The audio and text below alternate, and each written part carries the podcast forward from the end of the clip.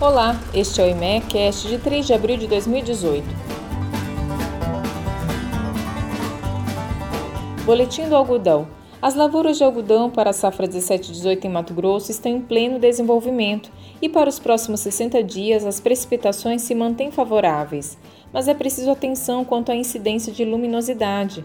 O mercado também começa a se voltar às condições climáticas dos Estados Unidos, visto que os trabalhos de campo no país estão no início e, até o momento, é apontado déficit hídrico em algumas regiões.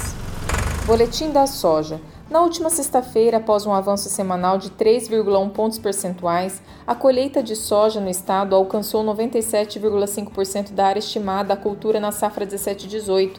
Desta forma, a expectativa é de que o processo seja concluído a partir da segunda quinzena do mês de abril.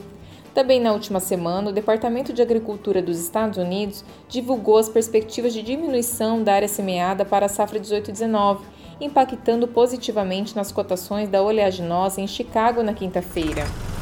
Boletim do milho. O Departamento de Agricultura dos Estados Unidos divulgou as novas perspectivas de área para a safra 18-19 de grãos, e com isso o milho perdeu a liderança nas áreas do país.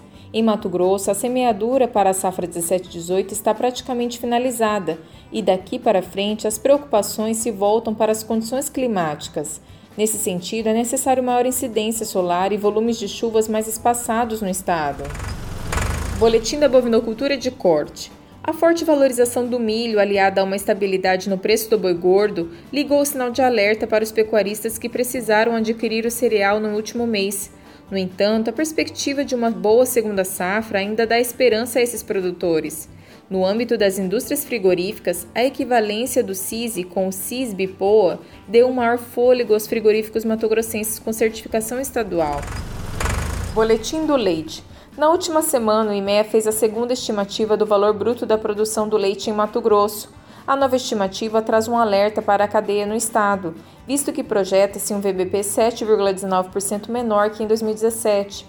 De acordo com os dados do IBGE, ainda que a oferta de leite no estado tenha subido levemente no ano passado, a quantidade de indústrias operando em Mato Grosso foi a menor desde 1999.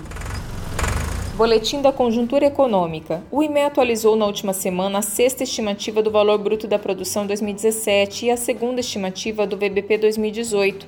Os novos números demonstraram um crescimento de 2,5% no comparativo entre os anos, pautado principalmente pelo avanço do VBP das atividades do algodão e da bovinocultura de corte.